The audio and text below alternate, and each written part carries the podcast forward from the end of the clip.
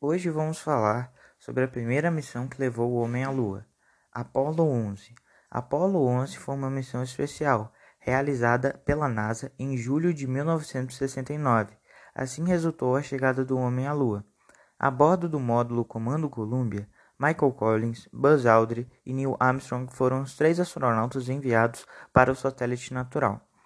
Essa missão estava inserida dentro de um programa chamado Programa Apollo e foi um dos maiores momentos para a corrida espacial. Nos tempos de hoje, tem pessoas que ainda têm a dúvida sobre a chegada do homem à Lua. Um dos fatos mais evidentes são as pegadas deixadas na Lua. Como na Lua não há uma atmosfera, o rastro ou pegada ficaria lá por milhares de anos. Um outro grande fato é que existe pó lunar.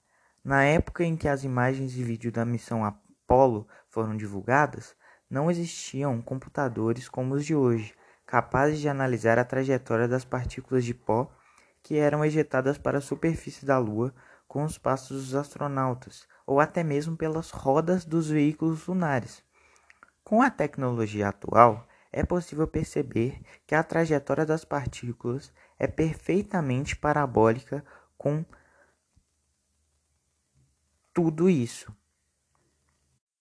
Também temos o Lunar Lasing Engine Experiment, que foram os astronautas das missões Apollo 11, 14 e 15, que instalam arranjos de espelhos refletores de alta precisão.